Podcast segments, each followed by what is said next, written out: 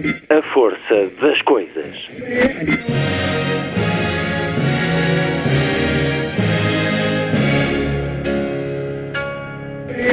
Welcome to the 109th last night of the proms.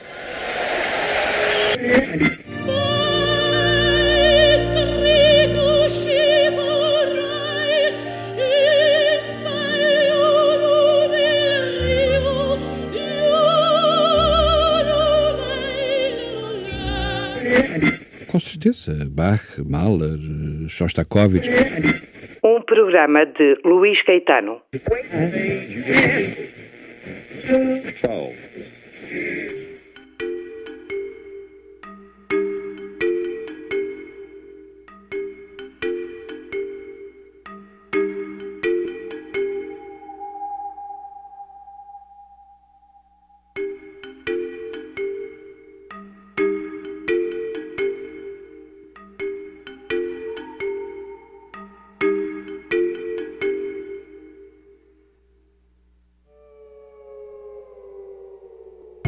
A emissão de hoje é dedicada a dois novos livros de dois maravilhosos escritores que passaram por este programa e que já nos deixaram. Por entre tanta perda, 2020 surpreendeu-nos com a chocante notícia da morte de Carlos Ruiz Zafón, a 19 de junho, aos 55 anos. O escritor que abriu a milhões de leitores em todo o mundo as portas para um universo de amor pelos livros, de neblina e fantasia de lugares apaixonantes, de personagens apaixonadas e inesquecíveis, numa saga do bem contra o mal, mas onde o claro-escuro se mescla tantas vezes em cinzento. A tetralogia do Cemitério dos Livros Esquecidos teve um ponto final em 2016 com o Labirinto dos Espíritos, mas Carlos Ruiz Zafón regressa agora às livrarias com uma reunião de contos que é como que uma oferta de despedida foi preparada pelo próprio autor. A Cidade de Vapor dá-nos uma vez mais a Barcelona que percorremos em toda a obra do escritor catalão, mas muito mais. Vamos a diferentes lugares do mundo e em diferentes épocas. Em vários destes contos, levando-nos para a ancestralidade das personagens que os leitores da tetralogia iniciada com A Sombra do Vento conhecem bem. Histórias com um ambiente gótico de mistério e deslumbre mais portas de entrada que abrimos sem hesitar para a obra de Carlos Ruiz Zafón. A Cidade de Vapor está nas livrarias com a chancela Planeta, tradução de Mário Dias Correia e um texto introdutório do amigo e editor Emile de Rosier, ou Emily Rosales, meu convidado do programa de hoje em entrevista, já a seguir. Haverá ainda tempo para escutarmos a música escrita por Zafón, inspirada nos seus livros e para um certo de uma das conversas que tive com o autor, esta em 2016, e que na Biblioteca da Academia das Ciências de Lisboa serviu de apresentação ao volume final da tetralogia O Labirinto dos Espíritos. Na segunda hora, John Berger, o crítico, pintor e escritor inglês que nos deixou em 2017, a Antígona acaba de publicar Fotocópias, com tradução de Inês Dias. É um livro de momentos, retratos feitos de palavras instantâneos postos no papel, ecos a ressoar na memória. São 28 histórias, provavelmente vividas, certamente vívidas, deambulações e encontros em Paris, em Praga, numa montanha, nas ramblas de Barcelona, em Atenas, no campo, em Londres, perto do mar, da Galiza e muitos outros lugares. Esboços, observações, pensamentos, a escrita da intimidade de John Berger para se ouvir na emissão de hoje, entrecortada com certos da conversa que tive com John Berger em 2016, um ano antes da morte do escritor e artista. A terminar o programa, Lilliput, o pequeno grande mundo dos livros para os mais novos, percorrido semanalmente por Sandy Gageiro. Sábado, 23 de janeiro. Muito boa tarde. Esta é a força das coisas.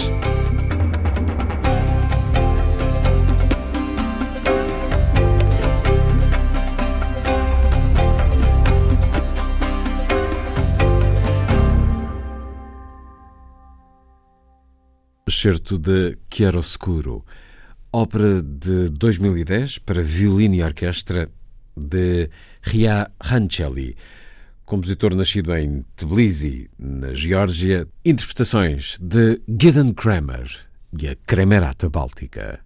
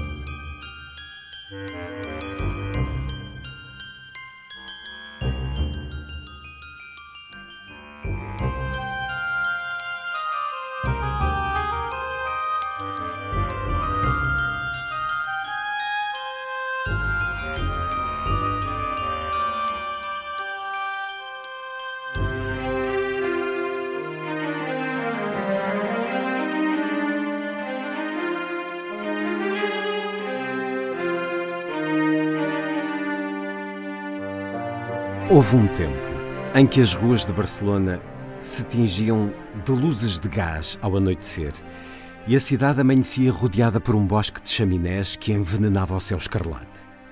Barcelona assemelhava-se então a uma montanha de basílicas e palácios entrelaçados num labirinto de vielas e túneis, cobertos por uma bruma perpétua, da qual sobressaía uma grande torre de ângulos catedralícios pináculo gótico, de gárgulas e rosetas, em cujo último piso residia o homem mais rico da cidade, o advogado Evelis Cruz.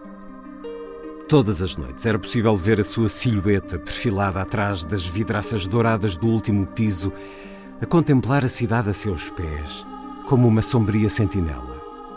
Escrutes já tinha feito fortuna na sua primeira juventude a defender os interesses de assassinos de luva branca, financeiros indianos e industriais da nova civilização do vapor e dos tiares. Dizia-se que as 100 famílias mais poderosas de Barcelona lhe pagavam uma anuidade exorbitante por poderem contar com o seu conselho e que todo o género de estadistas e generais de pacotilha com pretensões imperiais faziam fila para serem recebidos no seu gabinete no alto da torre.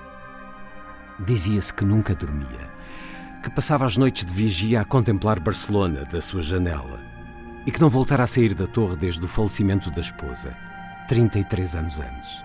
Dizia-se que tinha a alma apunhalada pela perda, que detestava tudo e todos, que a única coisa que o guiava era o desejo de ver o mundo consumir-se na sua própria avareza e mesquinhez. Escrutes não tinha amigos nem confidentes vivia no alto da torre sem outra companhia além de Candela, uma criada cega que as más línguas acusavam de ser meio bruxa e de vaguear pelas ruas da cidade velha a tentar com doces crianças pobres que nunca mais voltavam a ser vistas. A única paixão conhecida do advogado, além da criada e das suas artes secretas, era o xadrez. Todos os anos, na véspera de Natal, Escrutos convidava um barcelonês para o topo da sua torre oferecia-lhe uma ceia requintada, regada com vinhos de sonho. À meia-noite, quando as badaladas repicavam na catedral, servia dois copos de absinto e desafiava o seu convidado para uma partida de xadrez. Se o aspirante ganhasse, o advogado comprometia-se a ceder-lhe toda a sua fortuna e propriedades. Mas se perdesse, tinha de assinar um contrato nos termos do qual Escrutes passava a ser o único proprietário e executor da sua alma imortal. Todos os anos, na véspera de Natal, Candela percorria as ruas de Barcelona na carruagem negra do advogado em busca de um jogador. Mendigos ou banqueiros, assassinos ou poetas, tanto fazia. A partida prolongava-se até ao alvorecer do dia de Natal. Quando o sol de sangue se recortava por cima dos nevados telhados do bairro gótico, invariavelmente o adversário compreendia que tinha perdido o desafio. Saía para as frias ruas sem nada enquanto o advogado pegava num frasco de vidro cor de esmeralda e anotava nele o nome do predador antes de o guardar numa vitrina que continha dezenas de frascos idênticos. Contam que naquele Natal, o último da sua longa vida, o advogado Escrutos mandou de novo a sua candela de olhos brancos e lábios negros percorrer as ruas à procura de uma nova vítima. Um temporal de neve açoitava Barcelona e niquelava de gelo as suas cornijas e terraços. Bandos de morcegos esvoaçavam entre os torreões da catedral e uma lua de cobre derretido derramava-se pelas vielas.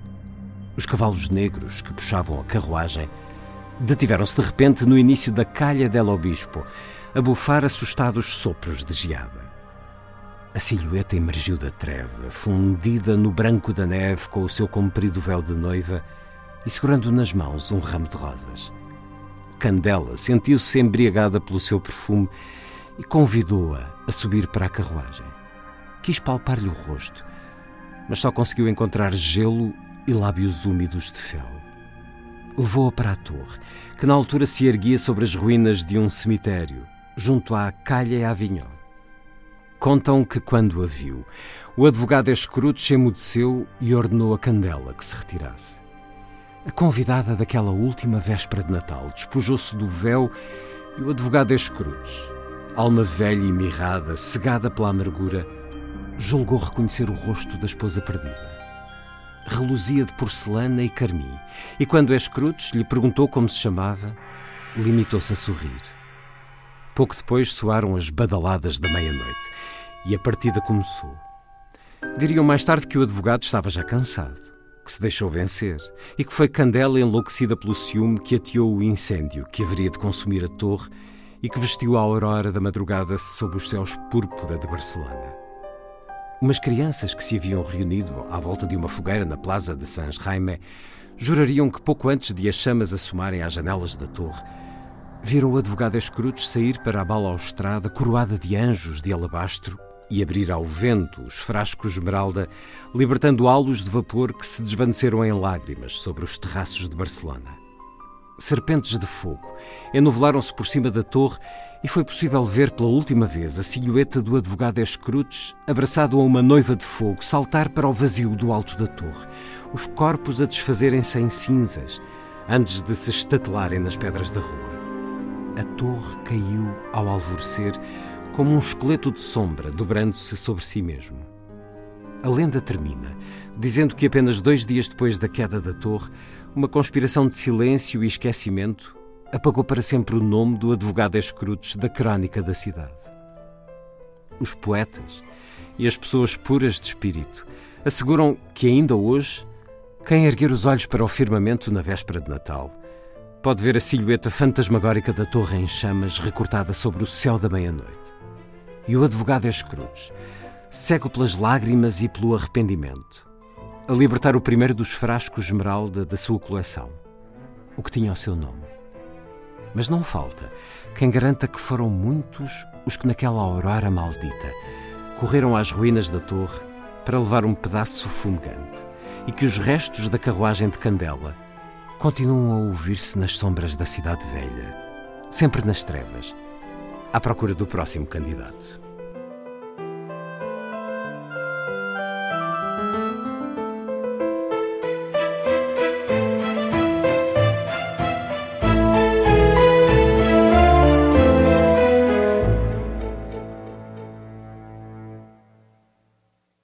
E é um conto, lido na íntegra.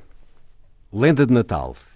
É o título, integra A Cidade de Vapor, todos os contos de Carlos Ruiz Zafón, reunidos agora em livro publicado pela Planeta, um livro que é um legado do autor que nos deixou no último 19 de junho, Carlos Ruiz Zafón, que nos deu a tetralogia do Cemitério dos Livros Esquecidos, a tetralogia que se inicia com A Sombra do Vento, um livro amado por muitos, momento inicial dessa tetralogia de 2.300 páginas que milhões de pessoas em todo o mundo leram com o prazer da imersão num universo muito próprio criado por Carlos Ruiz Zafón sobre este livro a Sombra do Vento, o New York Times escreveu que era o encontro de Humberto Eco com Jorge Luís Borges e Gabriel Garcia Marques. Carlos Ruiz Zafón, de regresso às nossas leituras, sempre este maravilhamento inquieto perante o confronto entre o bem e o mal, e sempre com os livros como caminho, neste conjunto de onze contos, vários deles inéditos, voltamos a perder-nos na Cidade dos Dragões, na neblina do bairro gótico, a escutar os sinos de Santa Maria del Mar, a cruzar as ramblas e a ver as marcas deixadas por Gaudi, que é também ele personagem de um destes contos de A Cidade de Vapor. Estou à conversa através daquilo que as plataformas digitais nos permitem com Emílio Rosales, amigo e editor de Carlos Ruiz Zafón, Emílio, muito obrigado por estar na Rádio Pública Antena 2. Muito obrigado, muchísimas gracias por este encuentro. Ha sido maravilloso oír tu lectura de, este cuento de Navidad, que es un relato que encarna muy bien la concepción de, la ciudad y de, y de los personajes que tenía Carlos Ruiz Zafón, con este hombre encerrado en su torre y con la ciudad abajo, esta ciudad industrial, eh, gótica, mm, tenebrosa y a la vez brillante, ¿no? Yo creo que eh, durante, durante los años que él publicó sus libros hubo una corriente de simpatía y de coincidencia muy grande con los lectores portugueses. Creo que la comprensión y la, y la sintonía entre los lectores portugueses y el mundo barcelonés de Carlos Ruiz Zafón es algo muy visible y que celebramos muchísimo. Queríamos mais, queríamos muitos anos deste universo criado não só com a tetralogia do Cemitério dos Livros Esquecidos, mas com todas as outras obras que estão integralmente publicadas no nosso país.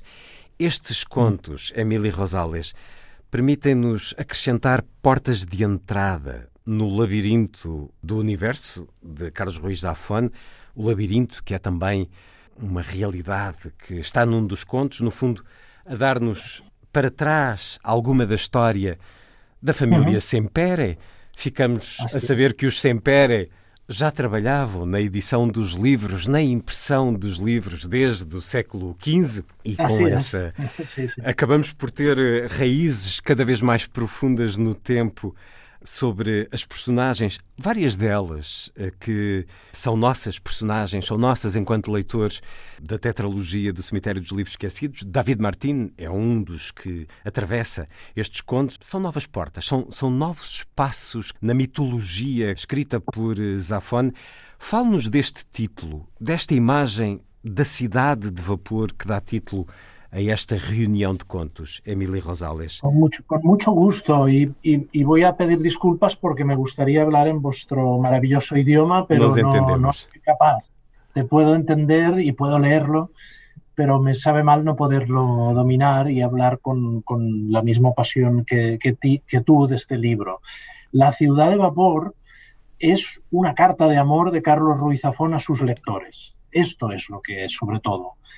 En el año 2016, cuando completó la gran tetralogía a la que había dedicado su vida, la, saga de novelas de La sombra del viento, lo siguiente que planeábamos publicar era un libro con todos sus relatos, con todas sus historias, y Carlos quería publicar este libro para agradecer de algún modo a sus lectores la fidelidad que habían tenido con su gran proyecto narrativo que se había demorado mucho en el tiempo. La sombra del viento es del 2001 y hasta el 2016 no se publica El laberinto de los espíritus. Entonces, lo que quería hacer Carlos Ruiz Zafón era premiar, recompensar a sus mejores lectores con estos relatos. ¿Y qué son estos relatos, La ciudad de vapor?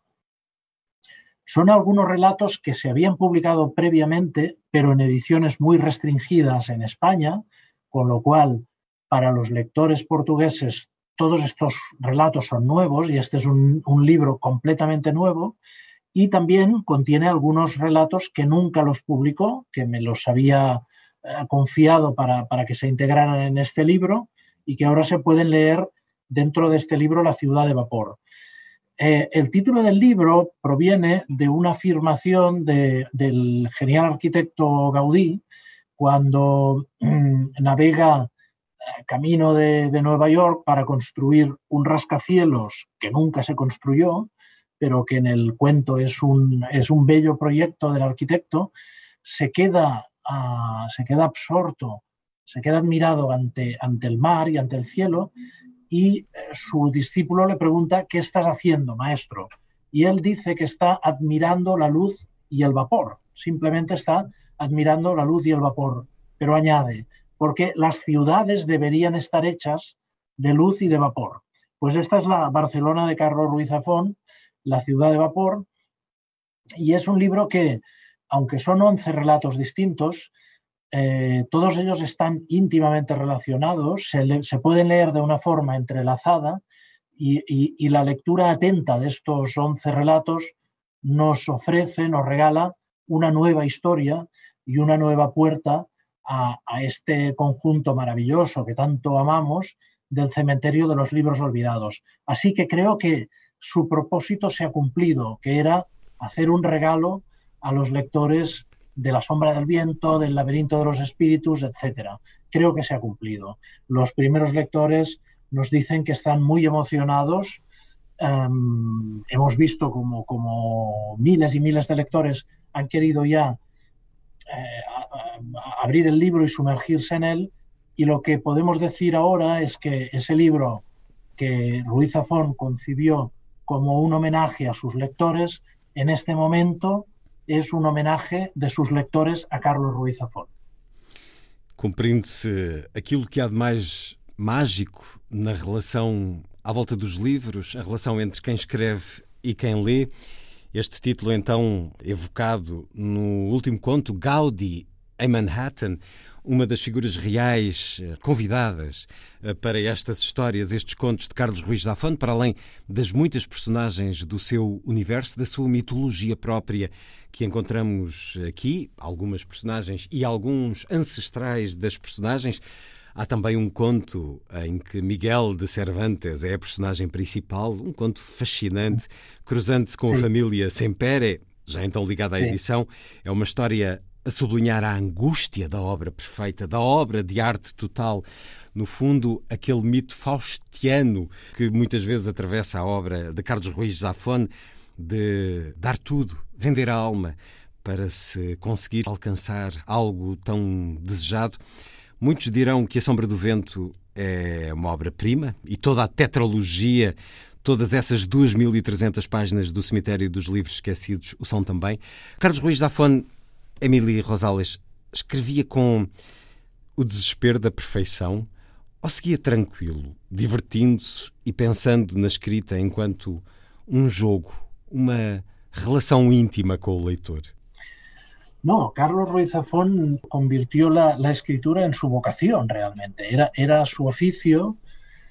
Todos podemos reconocer la enorme habilidad que tenía en, con, con aspectos fundamentales de la escritura pero eh, en el año 1993, siendo barcelonés y teniendo mucho éxito en, otro sector de, la ciudad, en el año 1993 decidió marcharse a vivir a Los Ángeles, decidió dejar su casa y dedicarse solo a escribir. Es lo que hizo a partir del 93, primero con las novelas infantiles y juveniles y luego con esta tetralogía del cementerio de los libros olvidados su relación con la escritura era una relación, una relación pasional, una, relación necesaria. Para él era su, principal, su, principal propósito. Y él se imaginaba, o sea, él quería que, sus libros habitaran en la mente de, los lectores. él hablaba de, la, de la pantalla personal e intransferible que tenía cada lector, que es la imaginación. Y escribía para cada uno de sus lectores. Por esto uno tiene la sensación cuando le lee que está escribiendo para él, porque puede proyectar esa historia en la pantalla personal y única de, la imaginación. Es verdad que, este libro, La ciudad de vapor, es un libro además que nos cuenta, como decías, este avatar histórico del cementerio de los libros olvidados, con un arquitecto, con un cuento fascinante, protagonizado por un arquitecto al que el último emperador de, Constantinopla le encarga una biblioteca inexpugnable. Pero el avance de, las, de, las, de los invasores hace que no se pueda edificar en Constantinopla, que el arquitecto pueda huir con los planos y ese va a ser el origen en Barcelona de nuestra querida y maravillosa biblioteca secreta donde está todo. Entonces, esta, esta figura de la biblioteca secreta es realmente el centro de la, de la, de la, de la vocación literaria, del, del, trabajo literario de Carlos Ruiz Zafón. Y, y lo es de las cuatro grandes novelas, pero lo es también, está en el centro de esta ciudad de vapor, eh, el cementerio de los libros olvidados. Um conto esse do labirinto que nos traz também a questão dos dragões. Há algo de dragões que é retomado também uh, nessa história. Uh, os dragões que marcam tanto, uh, até graficamente, a obra de Carlos Ruiz Zafón, com esse dragão de Gaudi, esse símbolo também, essa imagem que faz parte da sua mitologia. Emília Rosales os editores na tetralogia do Cemitério dos Livros Esquecidos eram figuras a desconfiar, nomeadamente essa personagem da Andrea Scorelli, que surge também nestes contos. Como é que era a relação de Carlos Ruiz Zafón? Como era a vossa relação, Emílio Rosales? Como era a relação de editor y autor? Bueno, para los, para editores y para todo el equipo editorial que tuvo eh, la suerte de poder trabajar con Carlos Ruiz Zafón, esta ha sido una experiencia que ha sido un auténtico regalo en nuestras vidas, mm, para, para toda la gente de, Planeta que hemos tenido la suerte de trabajar 20 años a su lado. Ha sido una suerte, obviamente, eh, como editores y ha sido una suerte, mm, pues, conocerle y gozar de su amistad. Uh, Carlos Ruiz Zafón era un escritor que trabajaba con, con mucha planificación. Me sorprendió mucho el año 2000 cuando, uh, que fue el, el, primer contacto que yo tuve con él y con su novela La sombra del viento, que en aquel momento él tenía planificadas las cuatro novelas de, de la tetralogía. Y entonces, en el año 2000, él ya tenía perfectamente en la cabeza cómo serían estas novelas. Serían un gran homenaje al mundo de los libros, serían libros sobre editores, escritores, libreros, bibliotecarios, periodistas y también un puñado de, malditos y un puñado de, de poderosos dispuestos a, amargarles la vida. Y después serían también un gran muestrario de géneros literarios diversos. Yo creo que inicialmente hubo una confusión sobre la sombra del viento. Al, algunos, algunos lectores pensaron que era una amalgama, una mezcla de géneros distintos, que era una amalgama de novela romántica, de novela gótica, de novela de formación, etc. En realidad lo que era era un gran descubrimiento. Estábamos ante un escritor muy relevante, el, el, uno de los primeros grandes escritores de nuestro siglo, y lo que él ha hecho es una nueva concepción de, la novela. Esto él lo había planificado con mucho tiempo y dedicó pues los mejores años de, su vida a escribir este cuarteto de novelas. Entonces trabajar con él era un auténtico placer. Él era una persona que además de, del, del gusto por la literatura tenía también el gusto por la música, él mismo componía y, y, y, se pueden, los lectores que tengan esta curiosidad pueden escuchar aquellas composiciones que preparou para acompañar a sus libros. Escutámo-lo escutámo ao piano, ele tocou para nós em Lisboa quando da apresentação sí. do volume final da tetralogia O Labirinto dos Espíritos. Que privilegio. Sí, sí, sí, sí. Él tenía un excelente recuerdo de esta presentación en Lisboa y de este encuentro con, con sus lectores y de la conversación que tuvisteis en, en, en ese día. También eh, tenía una gran pasión por la arquitectura.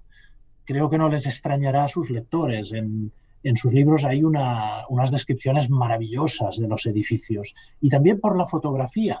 Ha dado a conocer a algunos fotógrafos eh, barceloneses importantes a través de las cubiertas de sus libros. Por ejemplo, la cubierta de este libro, eh, de, la ciudad de vapor, es una cubierta, es una fotografía que descubrimos en el verano del 2016 y nos gustó tanto, le, gustó a Carlos y, y en fin, eh, estuvimos hablando sobre ella, que en un primer momento iba a ser la cubierta para la fotografía, para la cubierta del laberinto de los espíritus. Pero después todavía nos gustó más otra fotografía que fue la cubierta definitiva, pero en ese momento decidimos ya reservar y guardar esta maravillosa fotografía de unos cuantos paseantes con un tren, con el vapor, con una atmósfera muy barcelonesa de Zafón, guardarla para el libro siguiente. Y aquí la tenéis.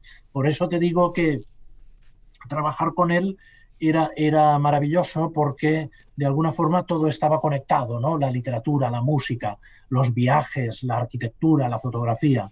Ha sido una experiencia vital maravillosa para todos los que hemos tenido el privilegio de, compartir estos años con él y como podrás imaginar, una enorme tristeza que no llegamos a, sacudirnos todavía.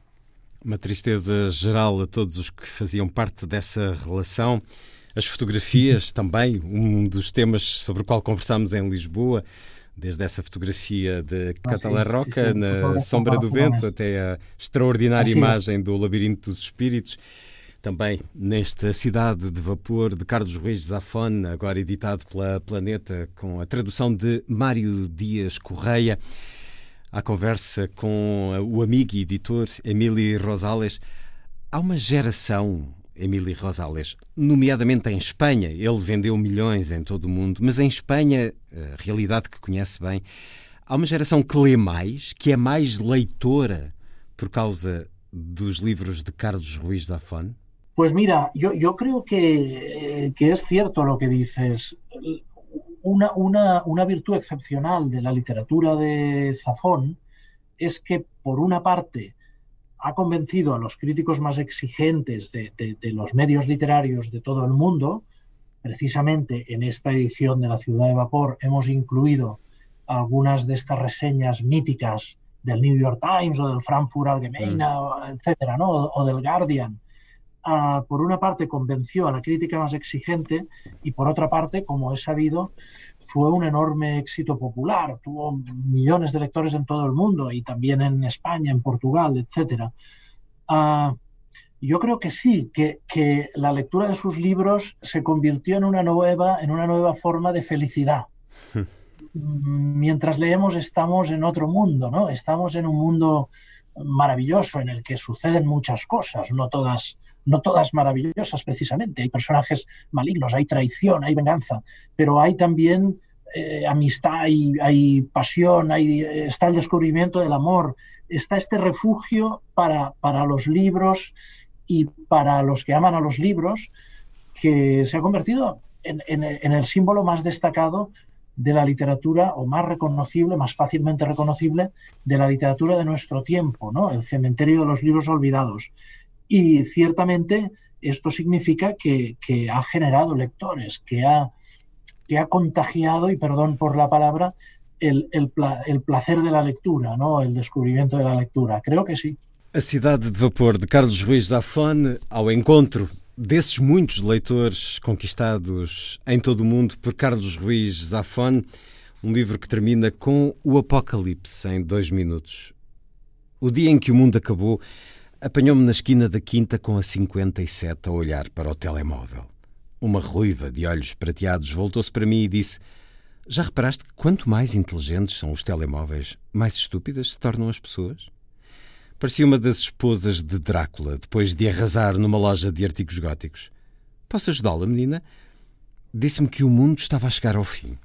Os serviços jurídicos celestiais tinham emitido uma ordem de reforma por mau funcionamento ela era um anjo caído, enviado do subsolo para tentar que as pobres almas como a minha marchassem em boa ordem até ao décimo círculo do inferno. Pensava que lá embaixo só havia nove círculos, rebati. Tivemos de acrescentar outro para os que viveram a vida como se fossem viver para sempre. Nunca tinha levado muito a sério a minha medicação, mas bastou-me olhar para aqueles olhos prateados para saber que estava a dizer a verdade. Notando a minha decepção, anunciou que, como eu nunca tinha trabalhado no setor financeiro, me concedia três desejos antes que o Big Bang rebobinasse e o universo implodisse para voltar a formar um grão de bico. Escolhe sabiamente. Pensei um pouco. Quero conhecer o sentido da vida. Quero saber onde encontrar o melhor gelado de chocolate do mundo. E quero apaixonar-me, declarei. A resposta aos teus dois primeiros desejos é a mesma. Quanto ao terceiro, deu-me um beijo que sabia toda a verdade do mundo e me fez querer ser um homem decente. Fomos dar um passeio de despedida pelo parque e depois metemos-nos num elevador para subir até ao ponto mais alto do hotel de capiteis góticos que havia do outro lado da rua e de onde vimos o mundo partir em grande. Amo-te, disse eu. Eu sei, disse ela. Ficámos ali, de mão dada, a ver como uma espantosa avalanche de nuvens carmesim encapotava os céus. E chorei, sentindo-me finalmente feliz. Mais um dos contos, mais uma das propostas deste livro. Ficam os outros todos para reconhecer a escrita de Carlos Ruiz Zafón, ficam todos eles para o reencontro com um autor que diz muito a tantos leitores, a tantos de nós. A Cidade de Vapor, todos os contos de Carlos Ruiz Zafón reunidos neste livro que nos volta a dar diferentes personagens da tetralogia do Cemitério dos Livros Esquecidos, que nos eh, leva para diferentes tempos e lugares, que nos leva, acima de tudo, para uma escrita que gostaríamos que viesse mais, que houvesse muito mais, mas a morte precoce de Carlos Ruiz Zafón não nos permite isso. Confere-lhe uma aura de tragédia, como alguns dos seus escritores personagens, Juliano Carax, David Martin, uh, Vítor Mataix, os livros de Carlos Ruiz Zafón vão sobreviver ao tempo. Enquanto houver leitores, haverá leitores certamente para a sua obra. Emílio Rosales, editor e amigo de Carlos Ruiz Zafón, é também escritor e assina a nota introdutória que está neste livro. Muito obrigado por ter estado na Rádio Pública Portuguesa Antena 2. Muito obrigado, ha sido un placer esta conversación y me ha emocionado realmente la lectura de este cuento, que era un, uno de los cuentos predilectos de, Ruiz Zafón y que creo que transmite al lector muchas de las cosas que Carlos les quería transmitir con esta carta de amor, que es la ciudad de vapor. Muy obrigado.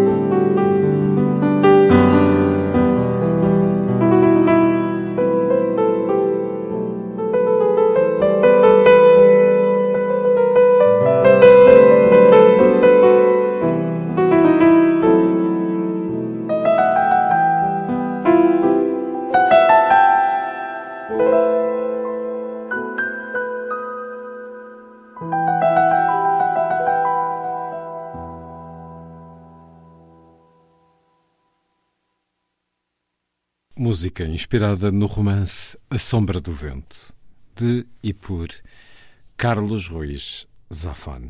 Escutemo-lo num certo da conversa que tive com o escritor espanhol quando a apresentação em 2016 do volume final da tetralogia do Cemitério dos Livros Esquecidos, O Labirinto dos Espíritos, foi em dezembro na Academia das Ciencias de Lisboa. Quando acabé, digamos, este, este proyecto de, de, de 15 años de trabajo, la sensación que tuve no fue de cerrar, no fue de decir adiós, no fue de para mí fue de haber completado un ciclo, completado un trabajo. Y, y, la sensación que tuve, puedo estar equivocado y a lo mejor soy demasiado optimista, es que uno de los, una de las cosas que yo siempre había aspirado que esto, esta serie de cuatro libros pudiera ser, fuera un mundo que se pudiera revisitar una y otra vez, al que los lectores pudieran volver con el tiempo, que pudieran explorarlo en diferentes órdenes y que siempre encontraran en él esa llamada, esa inspiración a acercarse a los libros, a la literatura, a la palabra, al conocimiento, al mundo de la mente, de la imaginación. Uh, es como dejar una puerta abierta que siempre tiene la luz prendida y en la que siempre se puede acudir y a la que yo espero que con los años pues nuevos lectores pues se vayan sumando, que nuevos lectores encuentren esta puerta, se adentren en este mundo y quizás inspirados por la experiencia que tengan con estos personajes, con estas aventuras, con estos misterios, se animen a, a, a no olvidarse de los libros y, a, y no olvidarse de, de, la belleza que se esconde en el mundo de, de la palabra escrita. Quando começou a escrever há 18 anos, sabia como ia acabar esta história? sí que sabía cómo acababa, sabía cómo empezaba, cómo acababa y sabía muchas cosas que tenían que pasar por el camino. Era un poco como si fuera un, un viaje. Uno planea un viaje muy largo y tiene que saber dónde empieza y a dónde va, a dónde se dirige, porque si no, no llega a ningún sitio. Y también sabe o tiene planeado dónde va a parar a lo largo de ese viaje. Lo que también sabía y, formaba parte del proyecto es que este viaje tenía que ser un proceso orgánico, que no podía ser algo que estuviera todo prefijado desde el principio sin que pudieran haber cambios. Tenía que haber la posibilidad de que, aunque existiera una arquitectura que estuviera muy completa, que estuviera muy diseñada, a medida que iba avanzando el proyecto, a medida que yo iba explorando los personajes y las situaciones y este universo, muy posiblemente yo sabía que iba a cambiar de idea, que iba a encontrar ángulos o iba a encontrar perspectivas en determinados temas, en determinados personajes que quizás me interesaban más y que tenía que seguirlos, que no tenía que decir, no, no, no, originalmente el plan era este, no, si salían nuevas ideas, si salían nuevos mmm, modos de replantear la historia, pues tenía que explorarlos y tenía que ver cuál era la mejor, cuál era la que más enriquecía este viaje. Y esto es lo que he ido haciendo a lo largo de 15 años. He llevado una estrategia, un, plan, un mapa en las manos, pero he hecho lo que un viajero puede hacer, que con el mapa en las manos, pues uno empieza a explorar a ver qué encuentra. Há dias escreveu uma carta no El País a Fermín Romero de Torres Foi uma carta de despedida ou estes personagens vão continuar consigo? Fazem parte de si? Fala com eles a certa altura. Bueno, yo, la historia acabó, los cuatro libros era el proyecto original. Fermín es otra cuestión. O sea, yo he dicho que esto se ha acabado. Luego Fermín dirá, bueno, pues a lo mejor yo me puedo poner al mando. Yo le he dicho, no, el jefe soy yo, yo mando. Uh, por lo tanto, se acabó. De momento, Fermín está en, en jubilación forzosa Uh, sé que intentará colarse por algún sitio porque ya nos conocemos hace muchos años y sé que lo del retiro para él es una invitación a la aventura, pero, pero no, el mundo del cementerio de los libros olvidados acaba aquí. Estaba concebido como, como un gran laberinto de historias con cuatro puertas de entrada, que eran estas cuatro novelas, y aunque podría continuar y aunque podría crecer en muchas direcciones, uh, no tengo previsto hacerlo, nunca había sido mi idea original. Yo a lo largo de los años ya había dicho que esto eran cuatro libros, se acaba aquí y Fermín le encontraremos otro empleo le encontraremos otra dedicación. Yo seguro creo que él encontrará algo que hacer. Ah, y si no, pues tendrá que vivir en un retiro dorado ¿no? en, el ático de mi cerebro durante unos cuantos años, pero, pero de momento está fuera de servicio. Há quatro escritores nestes quatro livros: Juliano Carax, David Martin, Vítor Mataix e depois uh, Juliano Sempere e um quinto, Carlos Ruiz Zafón. Os três primeiros são malditos, uma vida terrível. ¿Por qué que os castigó de esa manera? Bueno, no soy yo, es la literatura. Estadísticamente, la literatura no es una profesión muy feliz. Si uno toma un, una amplia muestra de, escritores, ah, yo, yo, a veces no he hecho la broma de decir que la literatura es un arte maravilloso, pero es un amante cruel. El hecho de que tú te enamores de la literatura no significa que la literatura se enamora de ti y por lo tanto muchas personas que le entregan su vida, que le entregan pues todo lo que tienen que ofrecer y que deciden pues pues seguir esta vocación en la vida, pues muchas veces los resultados pues no son felices. Es, es una profesión difícil, complicada. Uh, y por lo tanto, una de las cosas que yo quería reflejar era un poco pues, pues, pues el mundo de lo que es los escritores, los lectores, los editores, un poco el, el, el, mundo que gira en torno a los libros, a la literatura, y sí que particularmente algunos de estos escritores pues, pues no, no, no tienen demasiada suerte. Hay algunos prácticamente ya como David Martín, que además el pobre está perdiendo la razón y está cayendo en el abismo de su locura. Es, es un personaje que intenta salvarse de su propia locura. Víctor Matash es, es, un personaje víctima de las circunstancias de su momento, de las circunstancias históricas del país, de lo que está sucediendo entonces. La suya es una tragedia similar a la de muchos escritores y de muchas personas que vivieron ese momento histórico. Uh, Julián Carax es un poco un personaje... Mmm, Uh, que para mí es el personaje, es un poco una caricatura de mí mismo, es un poco un, alguien que podría haber sido yo. Yo he tenido mucha más suerte que, que, que Julián Carax, con lo cual me, me he salvado ¿no? de, del infierno particular de Carax, pero es un personaje que está muy próximo a mí. Y luego está el Julianito, Julianito Sempere, que es un poco, pues bueno, un, un escritor que tiene más suerte que todos los demás, que, que quizás va a tener un momento pues va a vivir una época y unas circunstancias mucho más amables para él, y, pero que tampoco sabemos muy bien cuál será, cuál será su futuro. De momento parece que empieza bien, pero quién sabe. O que é que terá acontecido à livraria Sempere e Filhos? Acha que continuou? Na Barcelona de hoje, essa livraria conseguiria subsistir? Buena pregunta. Uh, en, en, en, el laberinto de los espíritus hay un momento en el cual Julián Sempere visita a su padre. Su padre tiene apuros económicos para sacar la librería adelante y le dice que bueno que tiene ofertas de, de personas que le quieren hacer y que hay, creo que tiene una oferta para venderlo y transformarlo en una tienda de souvenirs donde vendan souvenirs del Barça. A Fermín le amenaza que si hace eso se quemará a lo bonzo enfrente de la, de la librería. Con lo cual yo creo que aunque solo sea porque Fermín nunca va a permitir que eso suceda, la librería de Sempere Hijo sobrevivirá a, a lo que sea. Uh, y yo quiero creer que, que, va a seguir ahí abierta para todos los lectores para que puedan visitarla durante muchos, muchos años. A mí lo que una de las cosas que yo intento hacer en, en las historias que escribo es iniciar una, una, una conversación con el lector. Una conversación que le plantee una pregunta sobre un tema que yo creo que es interesante y en el cual, para mí, lo importante no es que yo le quiera convencer de algo, sino que lo que me interesa es que el lector piense en ello y llegue a su propia conclusión. En este caso, cuando decimos que, que, que solo recordamos lo que nunca sucedió, cuando lo lees por primera vez, es como una frase provocativa y uno se plantea, ¿qué quiere decir con esto?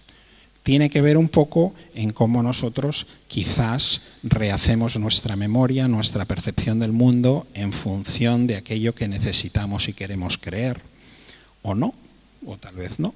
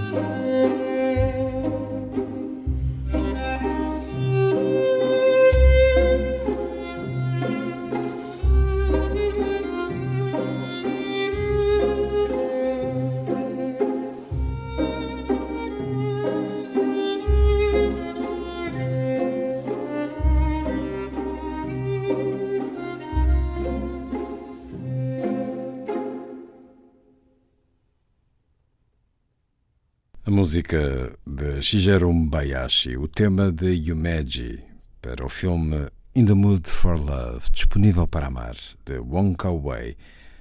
Interpretações do violinista francês Virgile Bouteli-Taft com a Royal Philharmonic Orchestra, dirigida pelo holandês Jack Van Steen. Na segunda hora da força, John Berger.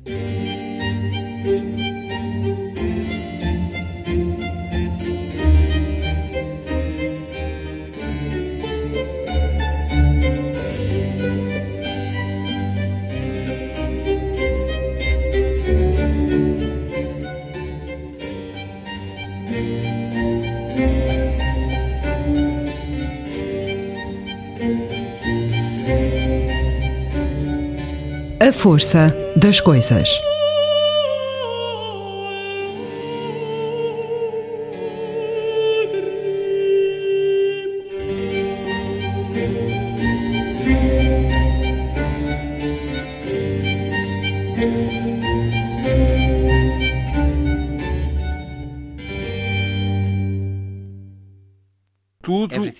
Precisas de saber é se estás a mentir ou a tentar dizer a verdade. O que significa isto, John Berger? Telling the truth requires an effort because the truth frequently isn't evident. Dizer a verdade implica um esforço, porque a verdade frequentemente não nos surge de forma evidente. E, frequentemente, nestes dias em particular, nós estamos rodeados de palavras que são usadas sem nada significarem, ou significando pouco. Essas, quando são usadas, são quase como mentiras. São vazias, vazias de verdade. Talvez seja uma melhor maneira de dizer. Muitas palavras acabam por ser assim, pela maneira como abusam delas. Até palavras que já se referiram a coisas preciosas, como democracia. E agora? Perderam o seu valor. É quase como se lhe sentisse um dilema. É suposto escrever ficção, mas parece que escreve acima de tudo sobre a realidade. Como se não se adequasse à ficção e fosse um contador da realidade. Well, I mean, I call myself, I, I mean, I never say that I write fiction. Uh, and I never say that I'm a novelist, although I have written fiction and novels. Um, I say that I'm a storyteller. Bem, eu chamo a mim próprio. Eu nunca disse que gostava de ficção e nunca disse que era um romancista, embora tenha escrito ficção, romances. Eu digo que sou um contador de histórias. e julgo que isso é o mais correto. Mas os contadores de histórias, o que fazem eles? Eles ouvem as histórias. Sim, nós estamos rodeados de histórias, mas os contadores de histórias ouvem-nas recordam-as e recontam-as. Eu tenho a impressão de fazer isso. Julgo que o meu dom de contador de histórias é o dom de saber ouvir.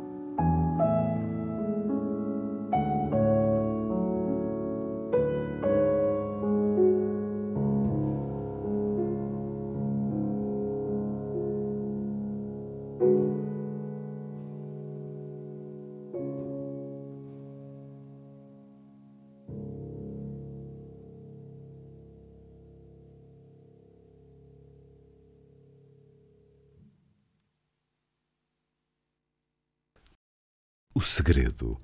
As impressões íntimas de Federico Mompou, interpretação de Antoinette Van Zabner.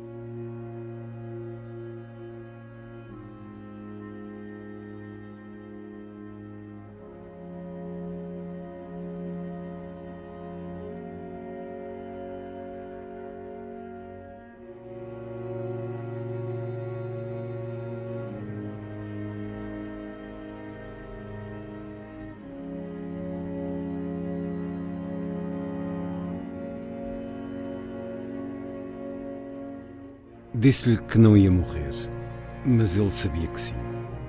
Quando lhe disse que não, olhou-me como fazia muitas vezes, como se houvesse algo de misterioso em mim e ao mesmo tempo eu fosse um tolo. Marcel tinha cerca de 80 anos. Levara uma vida difícil. Um terço dela, talvez feliz. Todos os anos passava quatro meses no Alpage com as suas vacas um terço da sua vida a 1700 metros de altitude. Rodeado pelo metal das montanhas, sentia uma espécie de paz. Aquilo a que tolamente chamo felicidade. Nas montanhas tinha dois cães, cerca de 40 vacas e um touro. Gostava de ser visitado pelos amigos e pedia-lhes notícias do mundo lá embaixo, da vida na aldeia. Pedia-lhes notícias como se fizesse perguntas sobre o último episódio de uma série de televisão.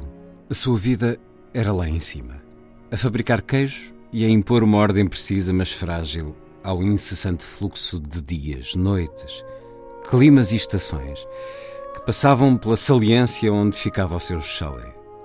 Uma saliência perto das bolas de fogo dos relâmpagos e de onde podia ver, abaixo dele, um arco-íris, como quem olha para o arco da ponte que está a atravessar. Lá em cima, a questão da solidão deixa de se colocar passado algum tempo porque estamos nus. Nus, tornamos-nos conscientes de outra espécie de companhia. Não sei por que motivo isso acontece, mas é um facto. Claro que Marcel não estava fisicamente nu, pelo contrário. Não se despia sequer para dormir.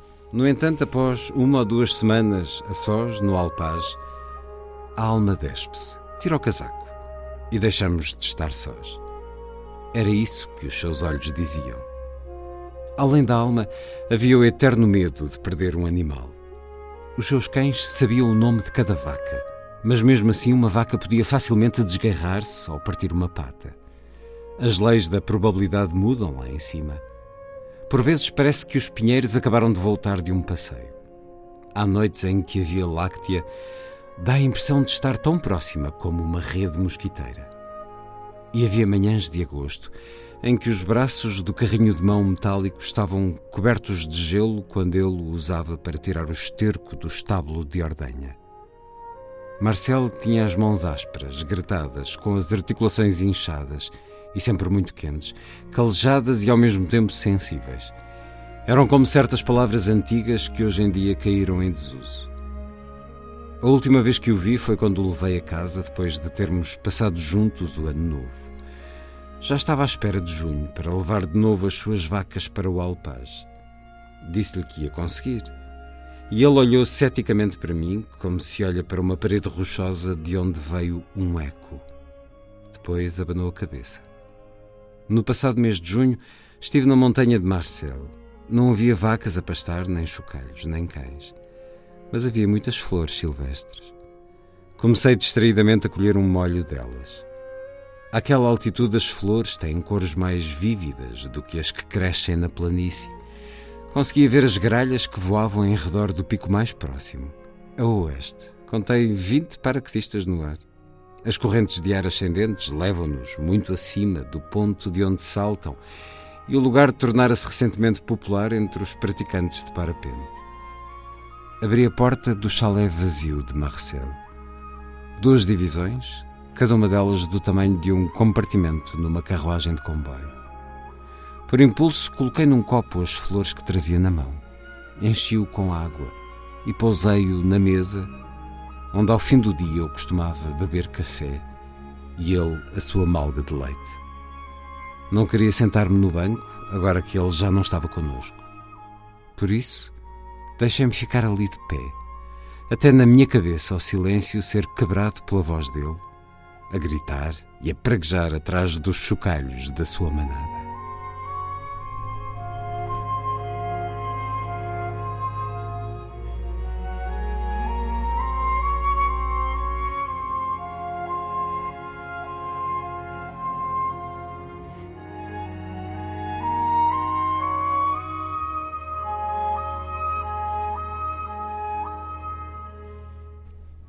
Um molho de flores num copo.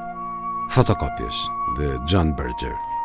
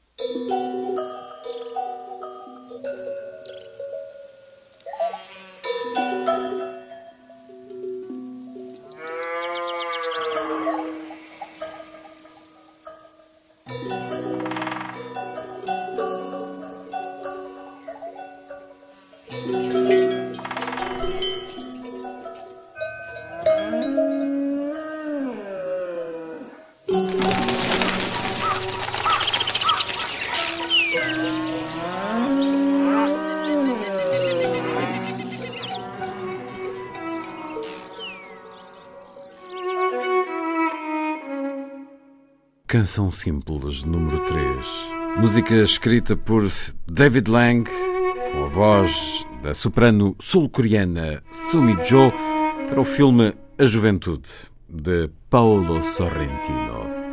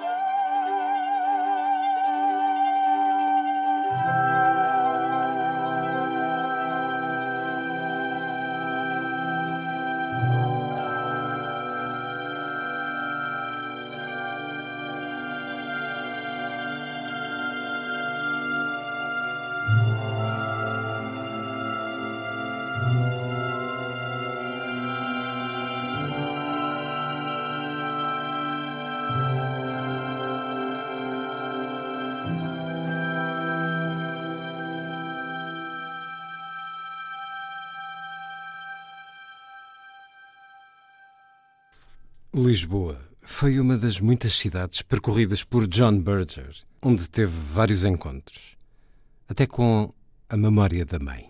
I mean, that's to say, I, I was here, I found myself here, and uh, for oh, a number of days, and I began thinking about my mother.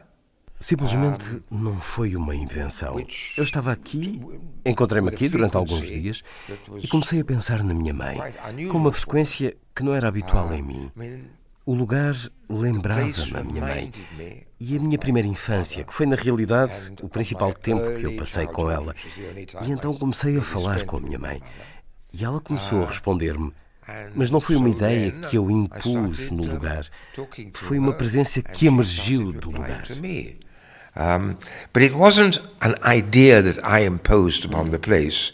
It was a, an, a presence which emerged from the place. Cresceu em Londres. As memórias da sua mãe são de Londres. Encontra aqui espaços semelhantes, circunstâncias semelhantes que expliquem essa presença tão forte da sua mãe? I'm not sure that I can explain it. But maybe it has something to do uh, not with place, but with time. Because when I'm thinking about my mother in London, and I, really young, Não creio que consiga explicar isso. Talvez tenha algo a ver não com o lugar, mas com o tempo. Porque quando penso na minha mãe, em Londres, é sobre a minha mãe e eu nos anos 1930 há muito, muito tempo, com um ritmo de vida e uma visão da história muito diferentes do que se tornariam mais tarde. E aqui em Lisboa há lugares, há esquinas, onde sinto a possibilidade desse género de tempo, de vivência. Julgo que terá a ver com isso. Acha que faz sentido? Does that make any sense? Yes, Lisbon. Sim, Lisboa tem esse passado muito entranhado. Talvez alguns espaços sejam como há cinco séculos. Yes. Sim, então estamos a falar da mesma coisa. Yes. A certa altura está a falar com a sua mãe em Lisboa e diz é necessário coragem para escrever.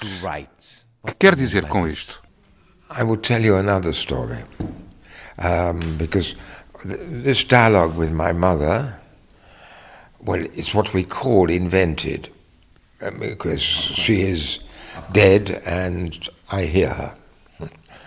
Um, but when she was alive, um, doing my, I did what I wanted. I was very, very independent. Eu conto-lhe outra história, porque este diálogo com a minha mãe é inventado. Ela está morta, mas eu ouço-a. Mas quando ela era viva, eu fazia o que queria, era muito independente. E saí de casa, tinha 16 anos, mas antes disso fui mandado para colégios internos, por isso, na realidade, vi pouco dela. Ela era uma cozinheira maravilhosa. Ganhava dinheiro a fazer bolos e sobremesas para vender, mas era também uma grande leitora. Lia imenso. E pouco antes de morrer, nos seus 90 anos, ela disse-me, quando eu estava sentado ao lado dela a conversarmos, ela disse-me: Sabes, nunca te contei isto, mas quando estava grávida de ti, e tu foste o meu primeiro filho, eu não sabia se teria um rapaz ou uma rapariga.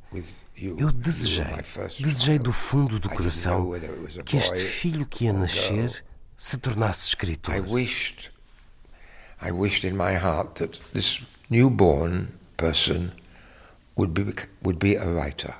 Ok, nasceste tu, um rapaz, e eu respondi-lhe: Mas tu nunca me contaste isso? Ah, Ela disse: Claro que nunca te contei, não te queria influenciar, mas agora que já escreveste mais de 20 livros, agora conto-te. E então eu perguntei-lhe: E leste esses livros? Ela respondeu: A maior parte não. Por quê? Disse eu. Porque não queria ficar desapontada, respondeu ela. E não estou desapontada agora. And then I said, uh, and uh, did you read them?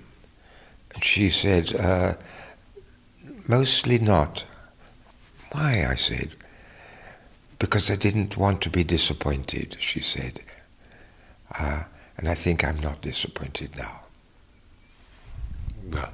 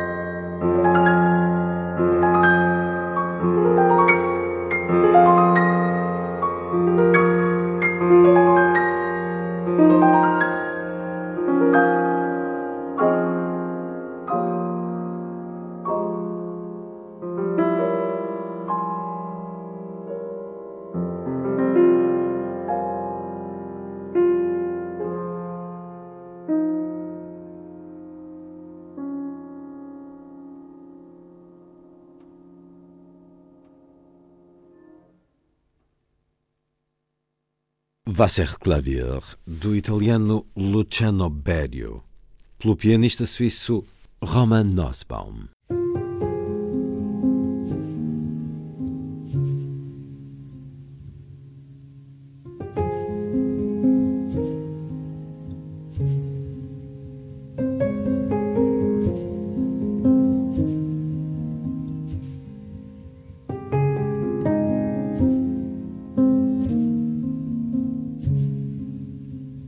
Chaminé ergue-se no centro da sua casa. Todos os invernos, exceto nos poucos anos em que a quinta esteve vazia, antes de o homem viver lá, a chaminé é aquecida por um fogo na cozinha, um fogo cuja tiragem se faz pela chaminé. Os fogões em que esse fogo foi sendo aceso talvez tenham mudado, mas nada mais. O pedreiro que desenhou e construiu a chaminé estaria hoje tão orgulhoso do seu trabalho como devia estar quando prendeu um pinheiro no telhado para anunciar que terminara a edificação da casa. Nessa noite houve uma fête na aldeia e todos brindaram à nova casa. Por cima da porta da frente, feita em madeira de pereira, o pedreiro gravou na pedra as suas iniciais e a data: CJ 1883. Atrás do fogão há agora, em 1993, um cesto cheio até meio de lenha. O cesto foi feito por outro pedreiro. Foi ele quem construiu os muros das escarpas ao longo da Route Nacional, do outro lado da aldeia, e na sua velhice, depois da morte da mulher, gostava de tecer cestos para os amigos. Em cima da lenha, no cesto atrás do fogão, estão deitadas duas gatas adormecidas. Parecem uma imagem de calendário para o mês de janeiro. Têm as cabeças encostadas e abraçam-se uma à outra com as patas dianteiras. Uma mãe e uma filha. De vez em quando, uma delas mexe-se e lambe o focinho da outra. Há um homem sentado numa cadeira ao lado do fogão, observando de forma absorta as duas gatas no cesto. Os animais costumam dormir com membros da família, mas raramente com os companheiros. Os ritmos humanos são diferentes, acompanhados por medos diferentes. No entanto, o prazer mútuo das gatas atrás do fogão transmite uma espécie de felicidade que lhe é familiar. Na primavera, quando tiverem o cio, depois de os machos acasalarem com elas e se irem embora, as duas gatas vão deitar-se de costas na terra e sacudir as patas e rebolar a cabeça de um lado para o outro, esticando o corpo todo.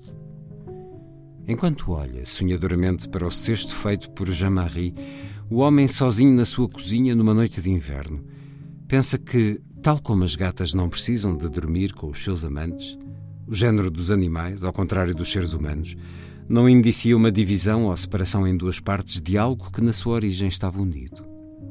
Só os homens e as mulheres é que procuram uma unidade perdida. Atrás do fogão, as gatas sonham com a sua própria languidez, com o seu próprio calor. E quando uma lamba a outra, é como se estivesse a lamber uma parte de si própria. Ele lembra-se de uma história sobre isso. No início havia apenas um único pedaço de barro com quatro braços e quatro pernas. Um dia, Deus decidiu dividi-lo em duas partes iguais. Depois teve de cozer os dois novos corpos onde tinham sido divididos. Tinham um novelo, por isso cortou-o com os dentes para obter aquilo que pensava serem dois fios iguais. E foi então que cometeu um erro. Um deles era mais comprido do que o outro. Com o fio mais curto, cozeu um dos corpos, mas não chegou para tudo. Para o outro corpo havia demasiado fio, de modo que ele deu um nó e deixou a extremidade pendurada. O homem, junto ao fogão, sorri, porque é muito fácil reconhecer-se na história. Mas ninguém cometeu nenhum erro com as duas gatas. Deita mais um tronco no fogo. Lá fora está frio, um frio mineral. Conta a si mesmo outra versão do princípio. Deus decidiu dar livre-arbítrio aos homens. Assim que passou a haver livre-arbítrio, as leis naturais da necessidade, todas as leis de causa e efeito, entraram em jogo. Todas as histórias alguma vez contadas por homens ou mulheres são, em parte, protestos contra a indiferença dessas leis.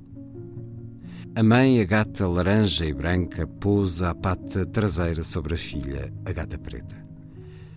A vida tornou-se difícil e cruel. Tão cruel que os homens e, sobretudo, as mulheres não conseguiam impor a vida a outras pessoas. Era melhor não nascer, diziam, e melhor ainda não dar à luz, pois assim acabariam. Foi então que Deus teve de inventar todos os atos que prometem prazer sexual. Inventou-os um por um. E a partir de então, quando fazem amor, as mulheres e os homens perdoam esta vida e vislumbram uma outra. A cabeça do homem descai o queixo toca-lhe no peito à medida que se entrega ao sono e a chaminé continua a extrair o fumo.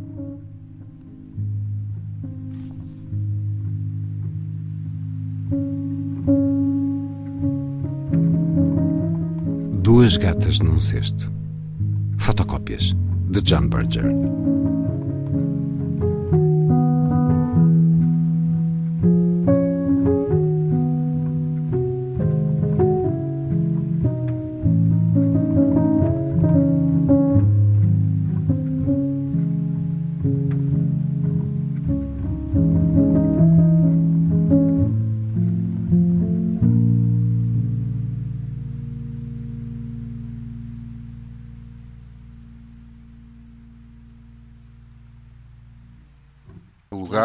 Experiências. Tenta saber muito sobre os lugares antes de lá chegar, John Berger.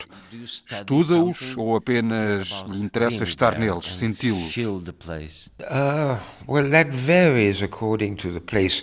I mean, no, I don't really read up on a place, I think, before I go there. Um, no. But some of the places in that book, like Krakow in Poland, Uh, I had many Polish friends, Isso varia conforme o local.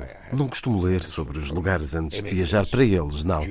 Mas alguns dos lugares, como Cracóvia, na Polónia, eu tinha muitos amigos, desde os 17 anos.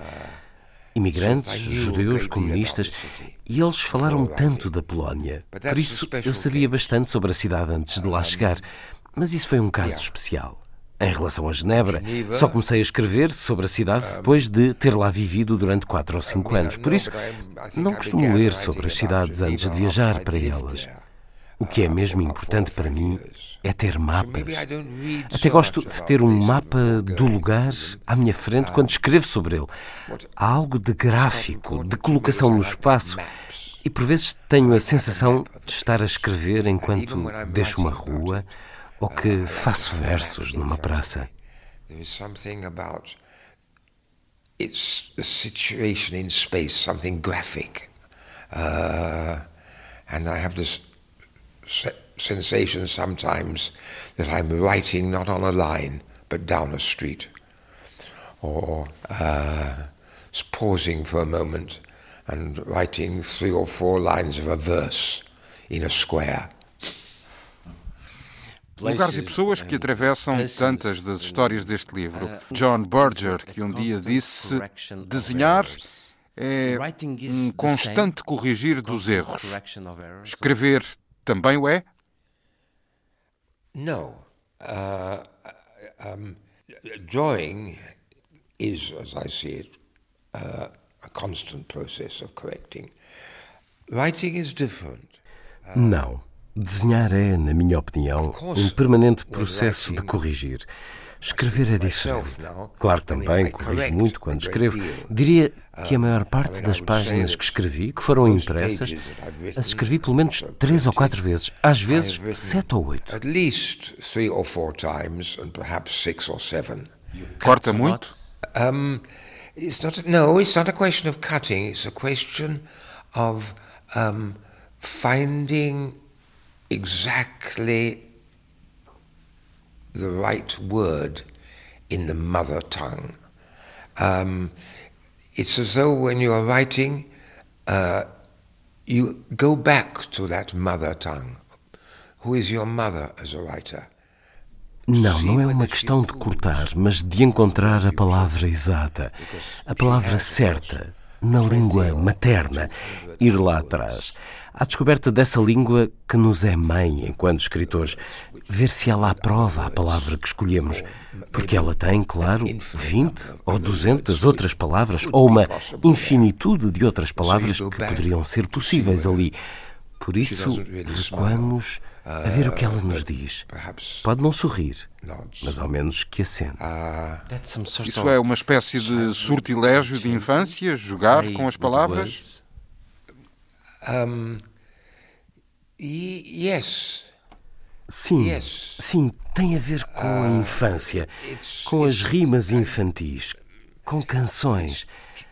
Tem a ver com. Uh, childhood, and it's to do with uh, nursery rhymes, uh, it's to do with songs, it's to do with uh, melody, being melody, and it's being sung to sleep. Melodia cantada para adormecer. Lembro-me de quando era pequeno, muito pequeno, não com muita frequência, mas ocasionalmente eu voltava para casa e a minha mãe vinha dar-me as boas noites e cantava uh, durante um momento. Alguma canção em especial? Oh, wait. Uh, espera, espera. Sim, mas não consigo. Vegan Lead, Vegan Lead de Brahms, talvez.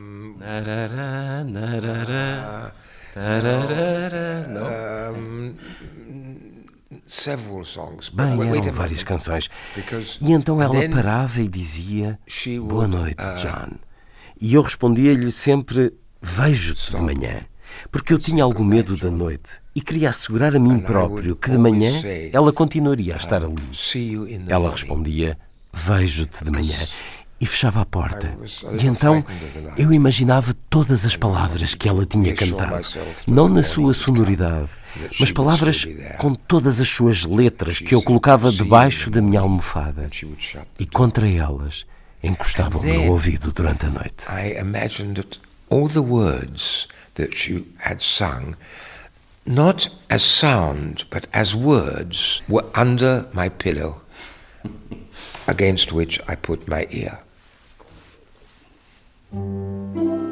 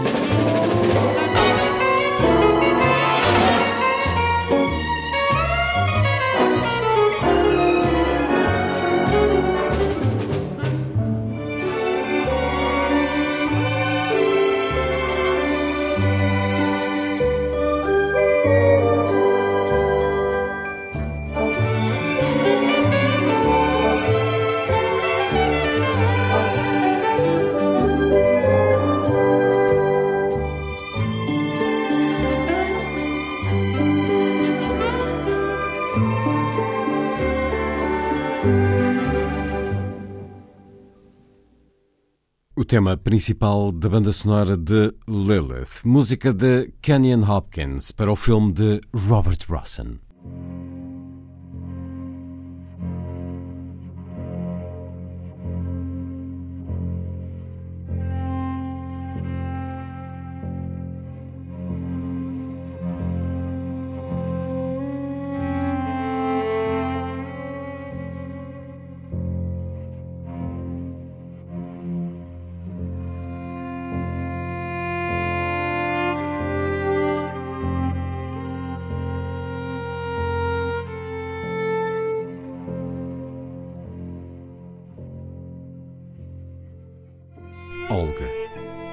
Chamo-te assim porque não sei o teu nome, nem a tua idade.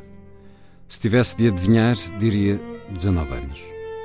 A única coisa que sei ao certo sobre as tuas origens é que estavas em Moscou na noite de 3 de outubro de 1993.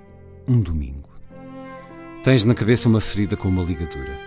A ligadura não se vê porque puseste uma chapca que tiraste a um soldado que acabara de ser morto. Também lhe tiraste o casaco de pele e o cinto do uniforme que estás a usar. Imagino que lhe tenhas tirado também a arma, mas não se vê na fotografia. Tiraste todas estas coisas como se te tivessem sido legadas por ele. Ele lutava do mesmo lado que tu. Devia ser um dos cossacos que atravessaram as linhas para se juntar a Rotskoy. Foste ferida quando tentavas tomar as instalações da televisão na Torre Ostankino, juntamente com mais uns milhares escassamente armados. Voltaste agora para defender o Parlamento na Casa Branca.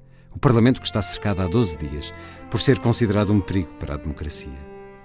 Estás pálida, pensativa.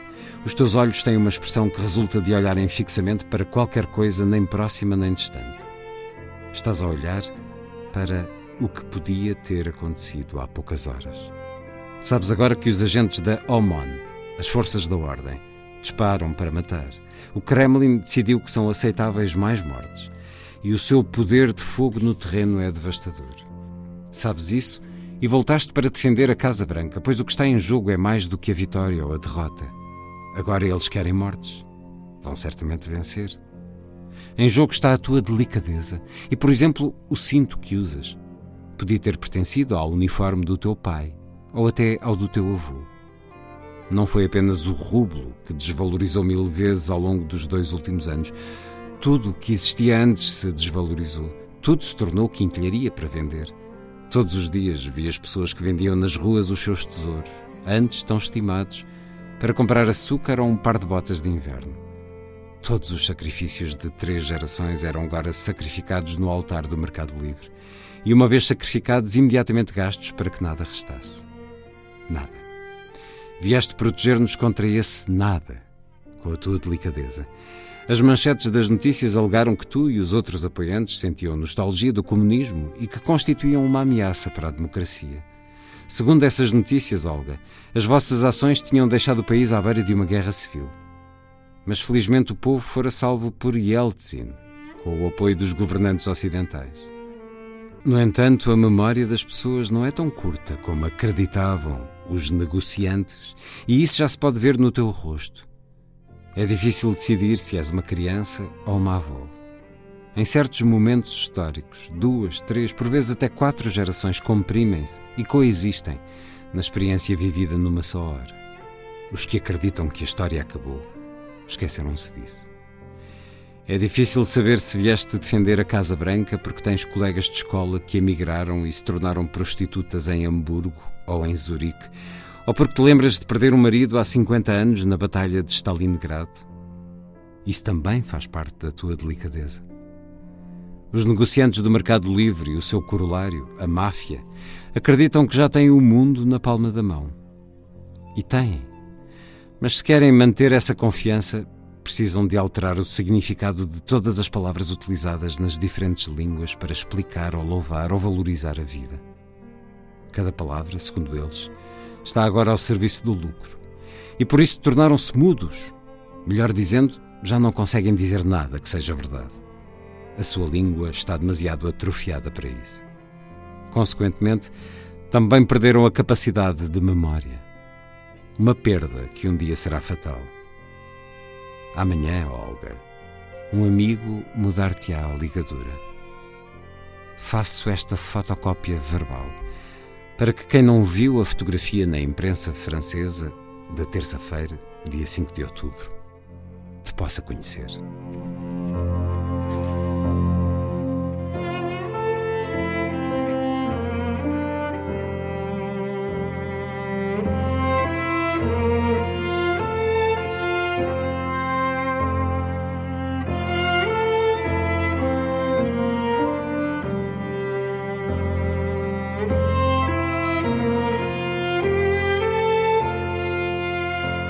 Uma jovem com uma chapca.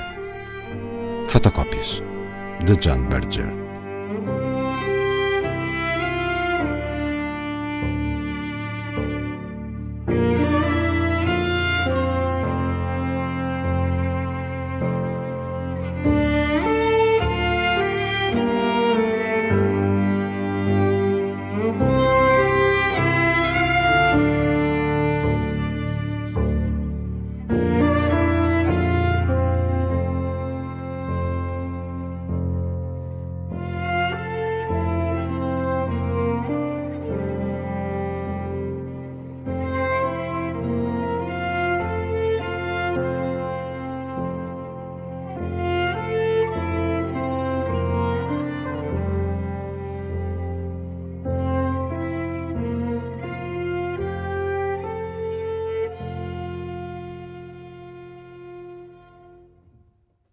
Foram os escritores que o fizeram escritor, John Berger? Oh, you know. Oh. Ah, I really, I really don't know. No, I, I think the only thing I can say about that is that um, poetry was very important to me. Eu realmente não sei. Creio que a única coisa que lhe posso dizer sobre isso é que a poesia foi muito importante para mim. Os escritores com quem me senti mais íntimo foram poetas. Mas li muito, e muito precocemente. Tinha seis ou sete anos e lia, lia, lia. Aos 14 ou 15 tinha já lido boa parte da literatura mundial, incluindo livros surpreendentes para o gosto de alguém tão novo. Julgo que um autor que teve em mim uma enorme influência quando comecei a escrever foi James Joyce. Um, um, oddly enough, I think a writer who, when I did begin writing, was enormously influential for me was James Joyce. Um, Ulysses? Yes. Sim, Ulisses. Yes. Exatamente. Exactly. Estranho. Strange. And, you know, and when I que idade tinha quando leu Ulisses? I mean, when I first read Ulysses, I mean, you know, I was what, 12, 14? I mean, I understood quite a lot, but nothing like all, but, but ah, there was something about quando li a primeira vez tinha 12, 14 anos. Eu entendi bastante, mas nada como aconteceu mais tarde. Havia algo naquela linguagem, a maneira como saía pelo espaço e pelo tempo, a maneira como reunia os tempos, os lugares, o que era absolutamente mágico. Eu queria, não era fazer o mesmo, não. Queria estar debaixo do mesmo céu. Be in the same kind of weather.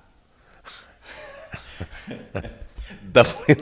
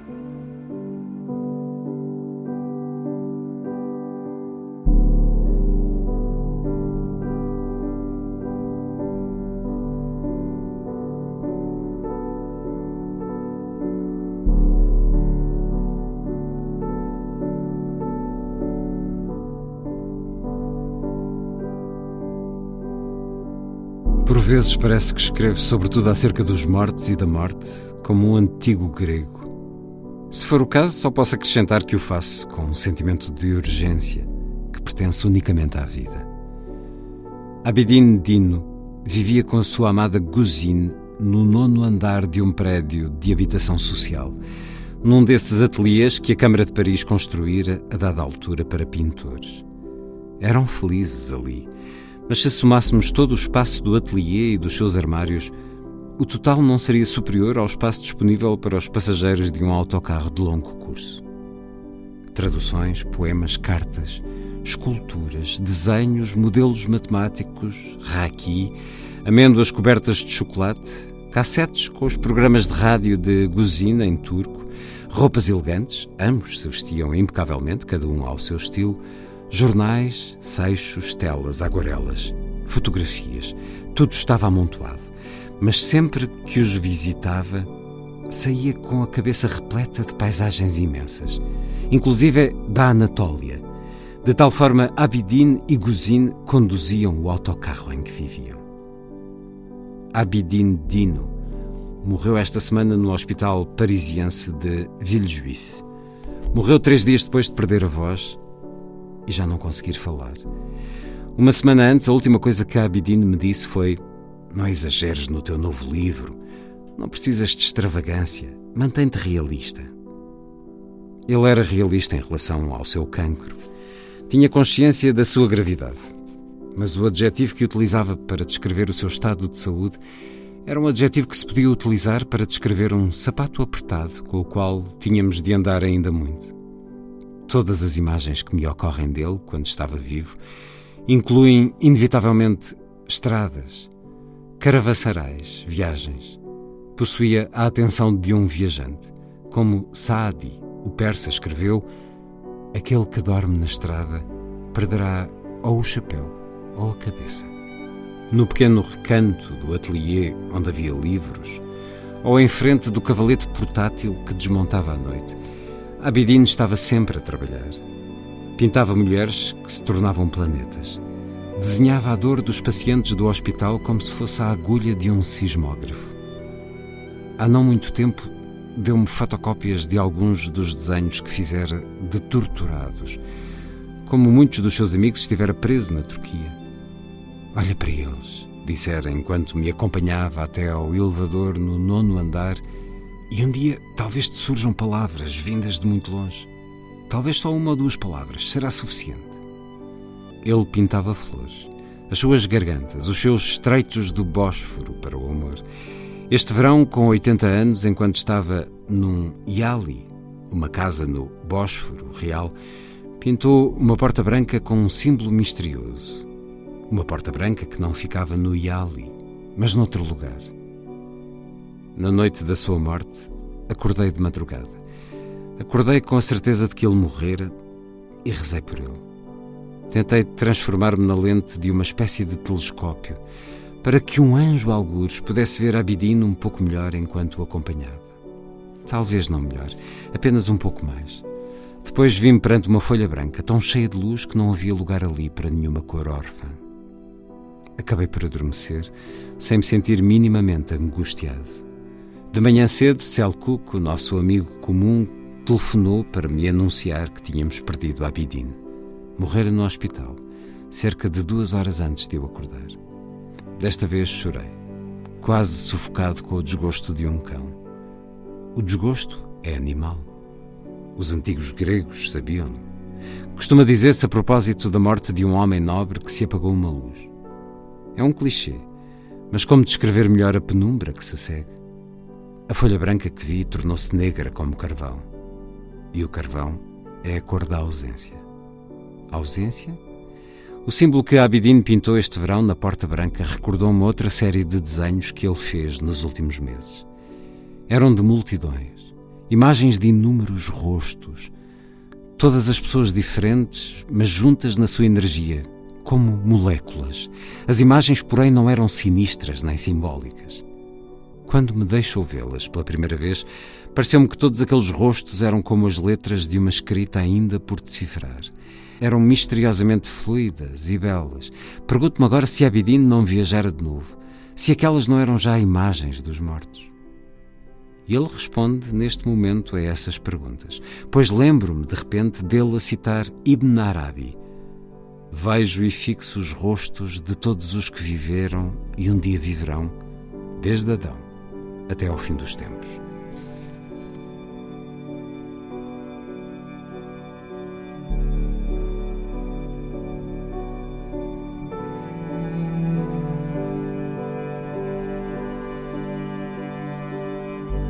Um amigo a falar. Para cozinha. Fotocópias de John Berger.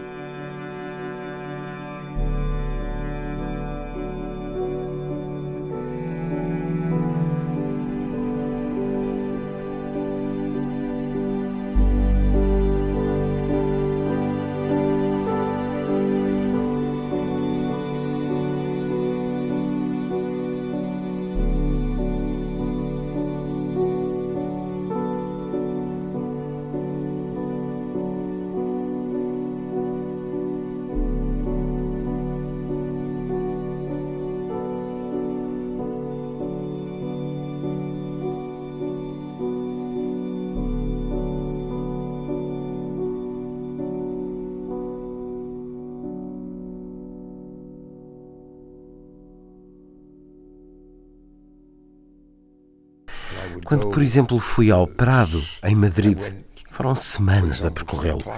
Até lhe conto uma história. Após algum tempo, alguém do museu soube que eu andava a visitá-lo e veio ter comigo. Perguntou-me se falaria para alguns dos responsáveis pela administração do Prado sobre aquilo que eu andava a ver. Eu pensei, oh meu Deus, falar para especialistas em arte. Mas disse-lhe, ok, Talvez o faça, talvez. Então, percorri uh, todo o Prado, todas as galerias, e contei o número de cães que estavam em todos os quadros. Já me esqueci, entretanto, mas era um número muito elevado, tipo 378.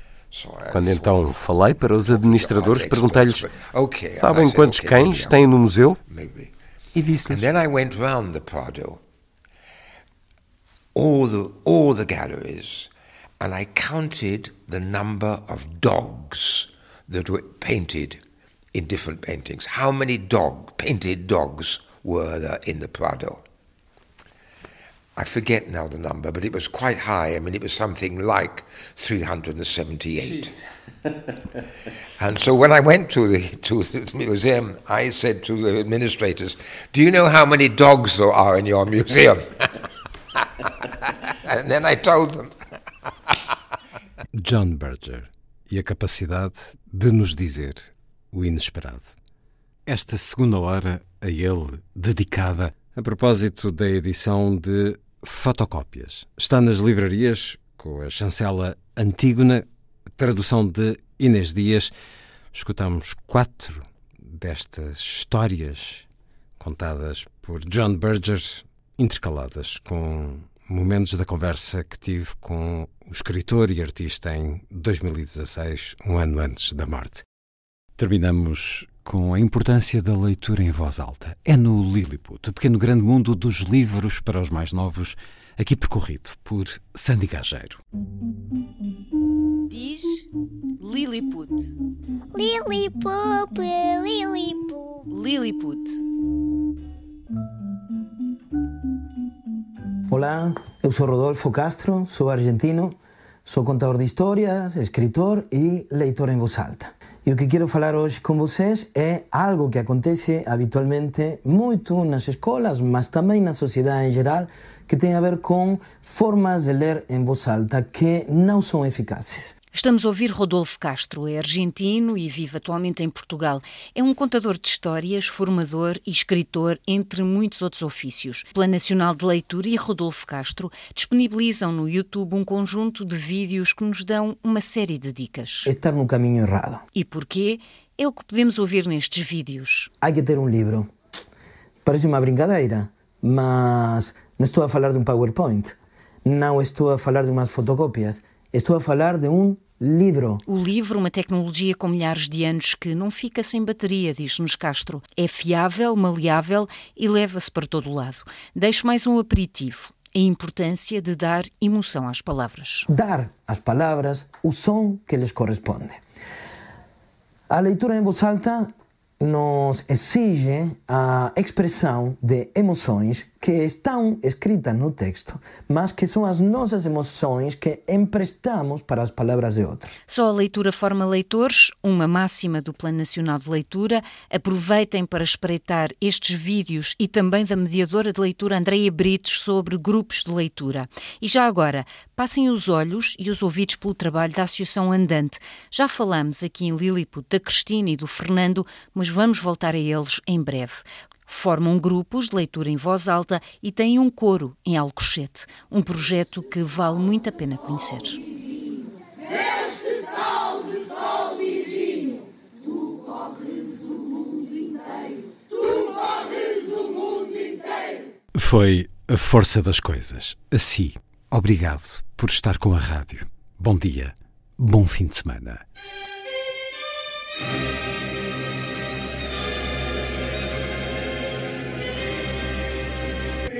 A força das coisas.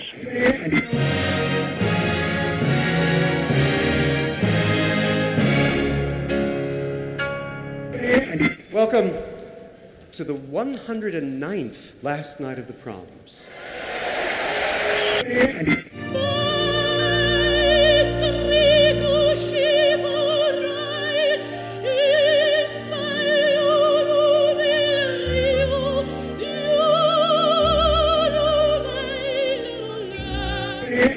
Com certeza, Bach, Mahler, Shostakovich. Um programa de Luís Caetano.